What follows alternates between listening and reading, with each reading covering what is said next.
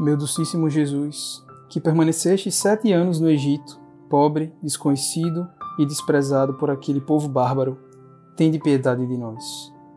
Tende piedade de nós, Senhor, tende piedade de nós. Pai nosso que estás nos céus, santificado seja o vosso nome, venha a nós o vosso reino, seja feita a vossa vontade, assim na terra como no céu. O pão nosso de cada dia nos dai hoje, perdoai-nos as nossas ofensas, assim como nós perdoamos a quem nos tem ofendido, e não nos deixeis cair em tentação, mas livrai-nos do mal. Amém.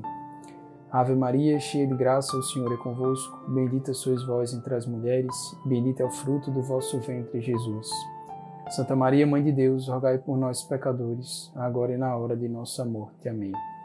Glória ao Pai, ao Filho e ao Espírito Santo, como era no princípio, agora e sempre. Amém. A minha dor está sempre ante os meus olhos.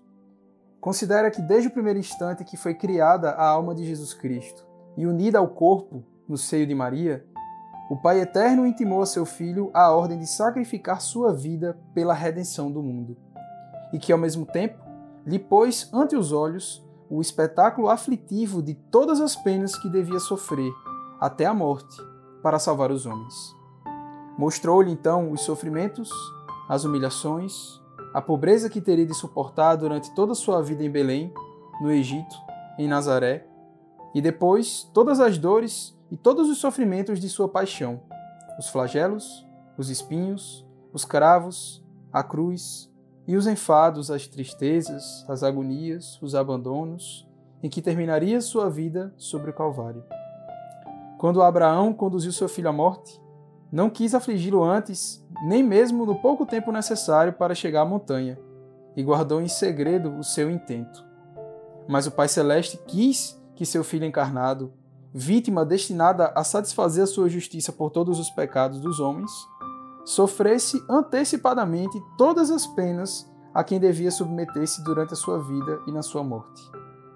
Assim, essa cruel tristeza que Jesus provou no Jardim das Oliveiras, e que bastava, como ele mesmo declarou, para lhe tirar a vida, ele a suportou continuamente desde o primeiro momento de sua existência no seio de Maria. E desde então, ele sentiu e sofreu vivamente e em seu conjunto o peso de todas as dores e de todos os opróbrios que o aguardavam. Toda a vida e todos os anos de nosso divino Redentor foram, pois, uma vida e anos de dores e lágrimas. A minha vida vai se consumindo com a dor e os meus anos com os gemidos. O seu adorável coração não ficou isento de penas nem um instante. Velando e dormindo, trabalhando e descansando, orando e conversando, tinha sempre diante dos olhos essa cruel representação, que mais atormentava sua alma do que todos os tormentos dos mártires os fizeram sofrer. Os mártires sofreram, mas ajudados pela graça, suportaram seus tormentos com a consolação e a alegria que o fervor proporciona. Jesus Cristo sofreu, mas sempre com um coração cheio de tédio e tristeza, e tudo aceitou por amor de nós. Afetos e súplicas. Ó doce, ó amável, ó amante coração de Jesus, fostes desde a infância repleto de amarguras e agonizantes no seio de Maria. Sem nenhum alívio, e sem que ninguém visse a vossa pena e vos consolasse com a sua compaixão. Sofrestes tudo isso, ó meu Jesus, a fim de me livrar da agonia eterna que me aguardava no inferno, em punição dos meus pecados.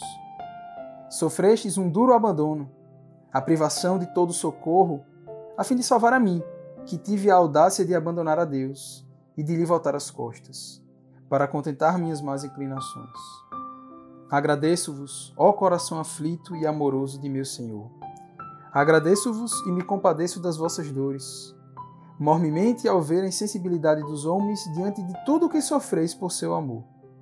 Ó amor de Jesus, ó ingratidão dos homens. Ó homens, olhai inocente cordeiro agonizando por vós, a fim de satisfazer a justiça divina por vossas ofensas. Vede-o orando e intercedendo por vós junto de seu Pai eterno Vede-o e amai-o. Ah, meu Redentor, quão poucos são os que pensam em vossas dores e em vosso amor. Ah, quão poucos são os que o amam. Infeliz de mim, tive a desgraça de viver muito tempo sem pensar em vós. Sofrestes tanto para ser amado por mim, e eu vos não tenho amado. Perdoai-me, meu Jesus, perdoai-me. Quero corrigir-me e quero amar-vos de hoje em diante. Quão infeliz seria, Senhor, se resistisse ainda à vossa graça e assim me condenasse.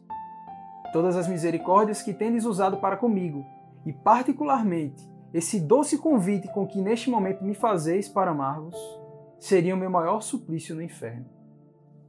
Meu amado Jesus, tende piedade. Não permitais que eu responda ainda ao vosso amor com ingratidão.